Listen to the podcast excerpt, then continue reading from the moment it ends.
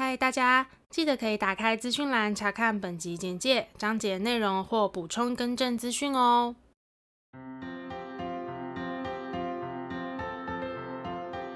欢迎收听 AMpm 交换日记，我们来聊天，好哦。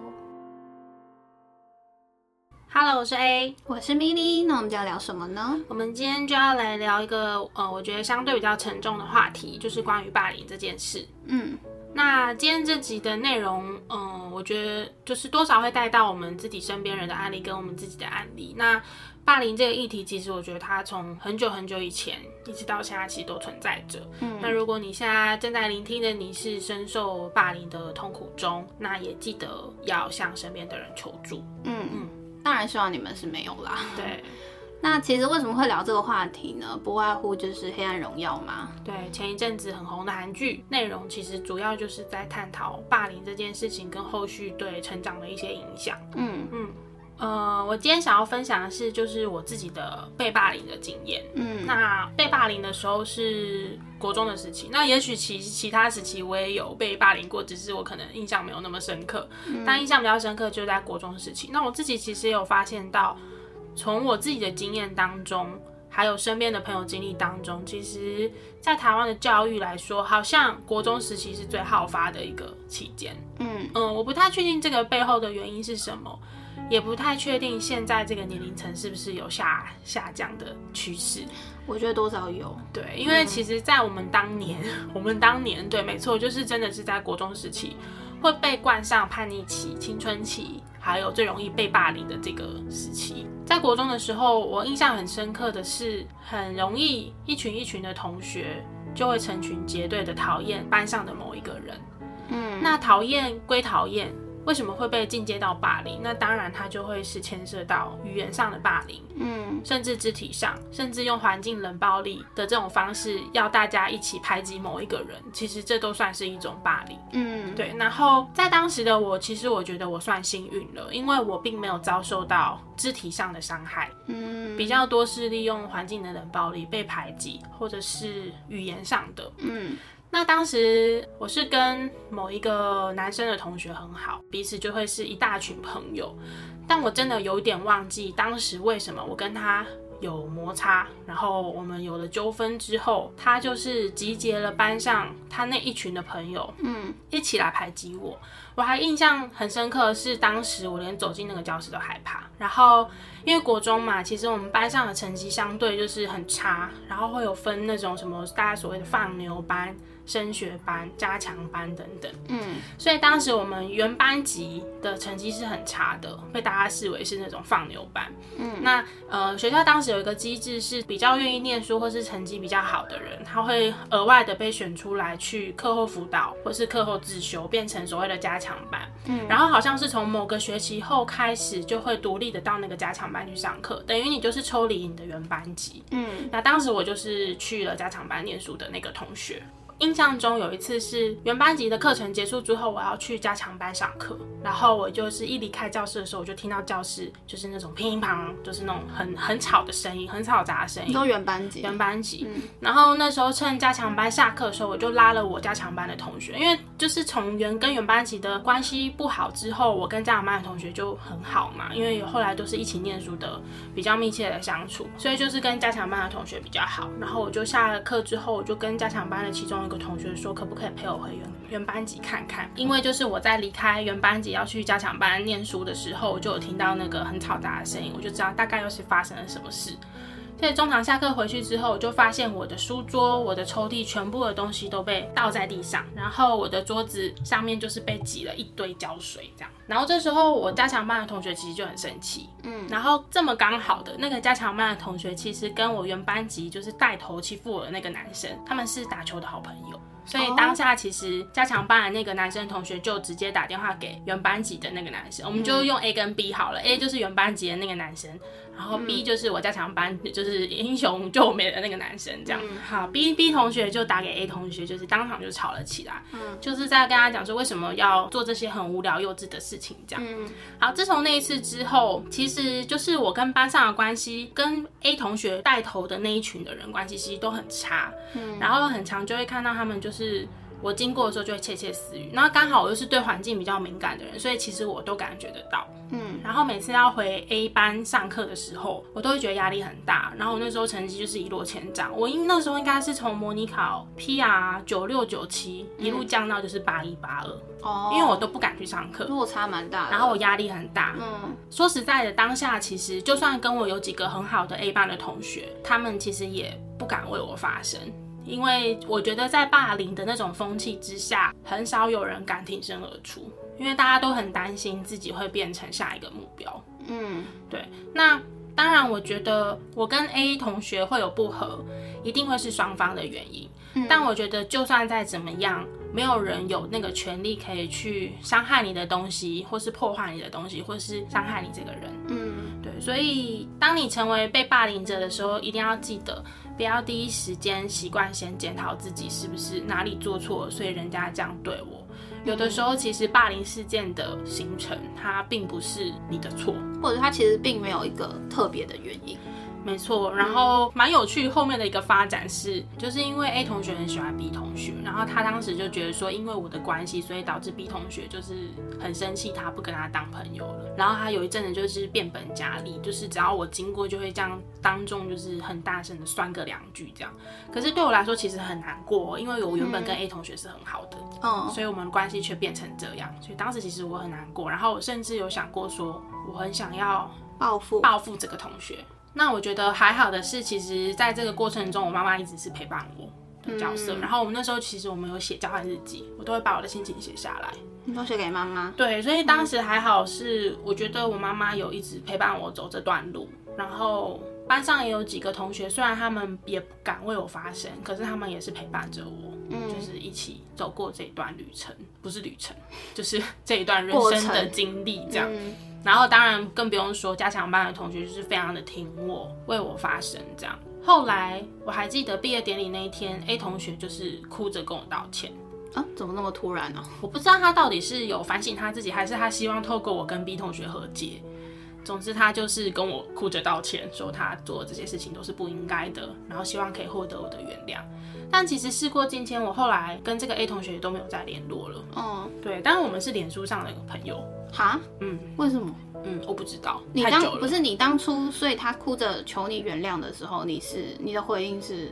我应该是有接受的吧，不然应该后来也不会加好友。但是那个加好友已经是蛮多年之后的事，有点像是国中毕业之后过了好几年，然后加了好友，我们才又开始变成脸书上的朋友。但坦白讲，后来也都没有联系。嗯，不过我有发现到，就是其实霸凌这件事情啊，不管是语言、肢体，还是使用所谓的环境冷暴力，就是集结大家一起排挤某一个人的那一种，嗯，其实都会对当事人有后续的后遗症。因为像我一直到大学，我回头看到那些 A 同学为伍的那些女生啊，或是男生的脸书，或是什么网志的网站之类的，我心里会有一种心跳加速、很害怕、很焦虑的那种感觉，都还会存在。嗯所以后遗症是会延续好几年的。然后以我自己当时这个经历来说，老师在当中的角色，我已经有点。印象模糊了，我不太确定当时我们有没有把这件事情闹到连老师都知道，但是我妈妈是一定知道的，嗯，所以我很感谢我妈妈在当时是作为一个怎么讲很强而有力的后盾，嗯，是我在不敢去上学的时候，至少跟我妈妈一些心事上的诉说，是让我能够。继续去上课的一个动力，嗯，对，所以蛮感谢妈妈的。然后至于老师，坦白讲，回想那个老师的一些处事风格，我觉得如果当时他介入的话，我们这整件事情应该会演变得更糟。因为老师是一个比较军事化教育的一个老师。嗯，你是说可能他会，比如说惩罚 A 啊，A 又在变本加厉。没错，所以我觉得其实，在任何霸凌事件当中，家长跟老师的角色相对的很重要。因为你们到底只是想要解决这个霸凌的纠纷，还是你们会从后面去了解整个事件的原因去调解？这时候会变得蛮重要的。因为我看《黑暗荣耀》最生气的就是老师跟妈妈。对，因为我觉得毕竟你们是比这些正在成长发育的小朋友更应该有正确价值观的。嗯。但是你们却成为了加害者，所以其实像是小朋友，他面对这样子的过程，或是这样子的事件，如果连身边的大人他去求助了，却没有办法给他很适当的帮助的时候，那种感觉真的会很无助。对啊，刚刚、嗯、分享前面是我自己的经历，坦白讲，我就是所有东西被倒出来，然后可能挤挤浇水，路过的时候被酸个两句这样。嗯，我觉得对我都已经心理压力很大了，嗯、更别说其实，在那个时期当中，我有听到很多同学他们被霸凌的一些事件，嗯，比如说像是会把一个女生关进厕所，然后倒一桶水进去，嗯，然后或是剪女生的头发，或是说还有一个我觉得也很扯的，就是。有一个人在中间，然后外面围着一群人轮流打巴掌的那种。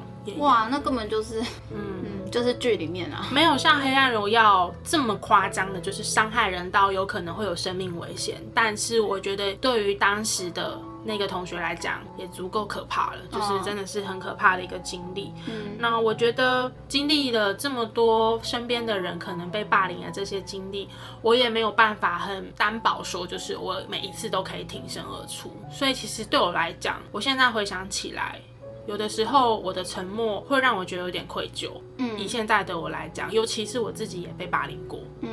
我会知道，就是当我很沉默的时候，其实我是没有办法给予那个同学任何的力量的。嗯，对，怎么讲？我觉得当时很多时候我们都还小，就其实不知道怎么去反应，或者是去帮忙，才不会造成反效果。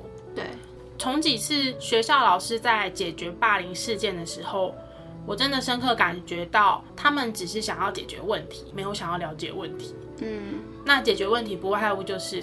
不希望在这个校园里有任何浮出台面的纷争，或者是不希望把家长也惊动到学校里来，就是反正你们都是给我乖乖的、安静的，不要搞这些有的没的，好好念书准备考试。可是其实有的时候这样子的心态介入了霸凌事件，反而会让同学们之间的分歧是越来越严重的。对。这边大概是我自己跟我在国中时期那个时候有听闻，就是找身边同学有经历过的一些霸凌事件。嗯，那不晓得你有没有听过，就是或者是你自己也经历过类似的状况？呃，其实我觉得霸凌这件事情是很主观的感受，就是当我觉得我今天被霸凌，是因为我感受到我的不舒服跟可能被伤害，很明显的被伤害。但因为我其实回想我自己高中的时候。呃，如果以客观的立场去讲的话，它也算是某部分的言语霸凌。但是因为当时我不觉得，所以我就不会把它归类成霸凌。我会觉得就是大家同学之间在开玩笑，嗯，就是有些男生嘴巴是很贱，就喜欢就是嘴你。但其实我们可能关系并没有不好，他们也没有排挤我。那个年纪的男生就是嘴巴，嗯。没办法控制，对，对，所以我就觉得我不会把我自己归类在我有被霸凌。应该说我自己从小到大历程，好像我印象中我是没有被霸凌过的。嗯，我觉得有时候其实印象模糊，想不起来，也是一个很幸运的地方。就算有可能，就是像我刚刚讲的那种，你事后以第三者的角度去看，可能算是有一点，但但是当下我真的觉得就是开玩笑，嗯，所以我就觉得没关系。嗯但是我哥哥 就没有这么幸运的，嗯、对，他跟我描述，就是他其实就是一个胖胖的，然后又戴着眼镜，他看起来就是好像让人家觉得很好欺负，嗯，就是以他的外表外形给人家感觉是这种感觉。然后其实很容易会因为你的外形，学生时期会因为你的外形或者是。你的个性，某一些个性，就是会莫名其妙被霸凌，这样。他其实是，也是他当下都没有跟我们讲，都是我们长大之后，他才跟我们讲这件事情的。我以前根本不知道我哥有被霸凌，这样。然后就是我哥那时候跟我分享的时候，他比较不是一个可能长久以来的一个东西，像你可能是长期以来被排挤啊。我哥就是举几个事件，嗯，他说，比如说像那时候他，因为我妈妈以前都会带便当，就是送便当，然后因为以前都念学区就很近嘛，然后可能我哥会去校门口拿便当，在路上的时候他就会被楼上的人吐口水，就吐到他的头上，然后我哥可能会上，一定会正常就上去看是谁或是什么，然后那个人看到他也对他做鬼。脸，嗯，对，这是其中一个他印象很深刻的。然后好像是高中老师还是国中，我忘记。他说连老师都带带头叫他胖子，而且不是那种觉得你很可爱，带着开玩笑的那种语气说你胖子，他是有点微酸的那种语气叫你胖子。然后我就会觉得说，嗯，怎么身为一个老师，连你都有点带头言语霸凌这样子？对。再来就是像比如说。他跟一些同学，那那些同学可能是比较瘦一点点的，然后他们可能在开玩笑啊什么，然后其实一开始明明就是比较瘦的同学先推他的，嗯，那个年纪打闹就是你会反击回去嘛，那老师就会只骂他，嗯，但其实这件事情应该是两个人都有错，嗯，可是因为我可能我哥的外形或者是怎么样，他就会只骂我哥。对，然后再来就是我觉得这个应该是我听到我觉得最严重的，就是前面当然也是，但是这个真的是已经有到伤害身体了，就是他曾经有被五个人一起围殴。而且他是有被打到淤青的，然后他那时候回来其实也没有跟我妈讲，他就骗我妈说是打球弄到或什么的，但其实是被围殴。然后那个时候他可能也不觉得他需要求救，嗯，他可能就觉得反正我就这个样子，嗯，呃，这只是我哥有跟我举的一些事件。那他有没有被长期霸凌？应该是没有，因为有的话，我觉得他应该会蛮有印象的。嗯、呃，我觉得以前学生时期很容易被霸凌的其中一个原因就是外形，嗯、就是也许到现在也还是这样。嗯、对，总而言之就是这集跟大家分享，主要是因为看了《黑暗荣耀》，真的是呃，我我我不会说我太有感，只是我可能会回想到我哥的一些事情这样子。对，然后有一个很重要的一个观念是，其实我们永远都不会知道被霸凌人当时经历了什么。就是他的心情转变是什么，或者是对他的伤害到底有多深。嗯，所以当如果有人在阐述他自己的霸凌经验，或者是跟你求助、跟你聊天的时候，记得千万不要觉得他小题大做，因为你永远不会知道对他的伤害有多深。嗯，因为我觉得这种事情就是不可能是小题大做，他只有可能是大题小做。我觉得啦，他其实可能很轻描淡写的讲这件事情，可能或许他内心的情绪其实是。更波涛汹涌的，嗯，对啊，总之希望大家都可以平安健康的度过每一个时期，嗯，就是不要成为被霸凌的人，也不要成为霸凌别人的人。那如果你真的遇到你身边的人正在遭受被霸凌，也可以理解你不敢为他发声，想要保持沉默的那种心情啊，因为其实我觉得。挺身而出是需要很大的勇气的，但这个时候其实你还可以做的是，是用各种方式给他力量，或者是你们可以一起去求助身边的大人，帮助这件事情可能有更好的解决方式。嗯，没错。那我们今天这集的内容就差不多到这边。如果说对于我们的频道内容有兴趣的话，欢迎到各大 Podcast 平台搜寻 AM/PM 交换日记。那我们的 YouTube 也会同步上传音档哦。没错，那如果你们有什么想跟我们说的话呢，都欢迎留言告诉我们，或是到 IG 找我们互动哟。那我们就下次见喽，拜拜。拜拜。